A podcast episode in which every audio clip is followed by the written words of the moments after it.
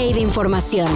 Titulares nacionales, internacionales, música, cine, deportes y ciencia en 5 minutos o menos. Cafeína.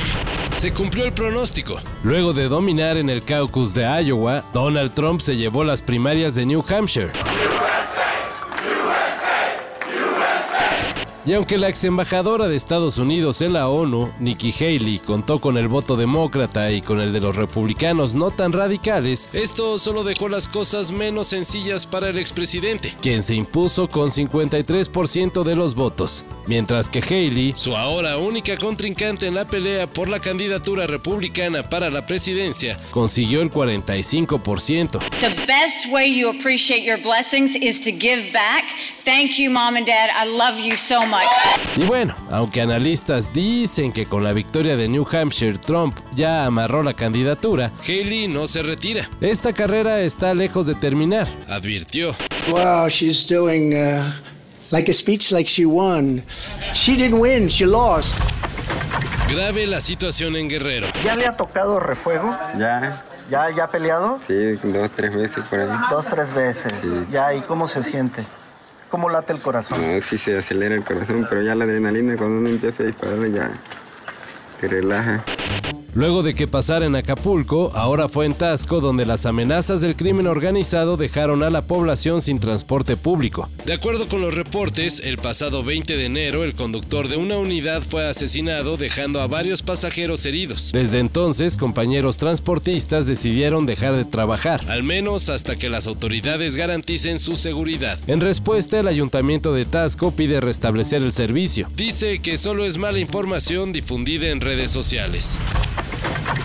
Feel feel terrible. You know, um, I love this team, man, and uh, you know it hurts. This this one hurts bad. Mientras que algunos aficionados de los Bills de Buffalo siguen mentándosela al pateador Tyler Bass, y hablamos de los más tranquilos, porque ante la cantidad de comentarios negativos y hasta amenazas, optó por cerrar sus redes. Otros aplican el cámara campeón será la próxima, y han comenzado a hacer donaciones a refugios para gatos en su nombre. Hasta el momento el refugio Ten Lives Club asegura que las donaciones a nombre de Bass rebasan los 90 mil dólares, una forma de ayudarle al jugador a pasar el mal momento que vive, luego de haber fallado el gol de campo que impidió a los Bills empatar el juego ante los jefes de Kansas City en los playoffs.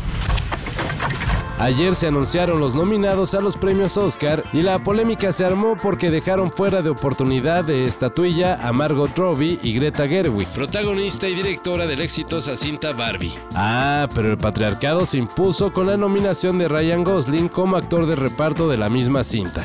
For Best Performance by an Actor in a Supporting Role, Ryan Gosling in Barbie. A ver cómo sale de esta la academia. Porque con todo y que el dueto fílmico Barbenheimer, o sea Barbie y Oppenheimer, dominara las nominaciones, el público no quedó nada conforme. Punto y aparte, la mexicana Totem también se quedó fuera de las seleccionadas para mejor película extranjera. Nah, pues puras fallas. El reloj del fin del mundo se actualizó y según los responsables de moverle las manecillas, estamos a 90 segundos de que nos lleve el payaso. Este tenebroso reloj fue creado en 1947 y en ese entonces el fin estaba a 7 minutos. Desde ahí a la fecha se ha ajustado 27 veces y en esta ocasión se decidió dejarlo a minuto y medio de la medianoche, o sea del apocalipsis, debido a tendencias siniestras que continúan apuntando al mundo hacia una catástrofe global. Parece algo meramente ficticio, pero es una estimación hecha por puro especialista en riesgo nuclear, cambio climático y tecnologías disruptivas. Unos a otros conmigo. Todo esto y más de lo que necesitas saber en sopitas.com.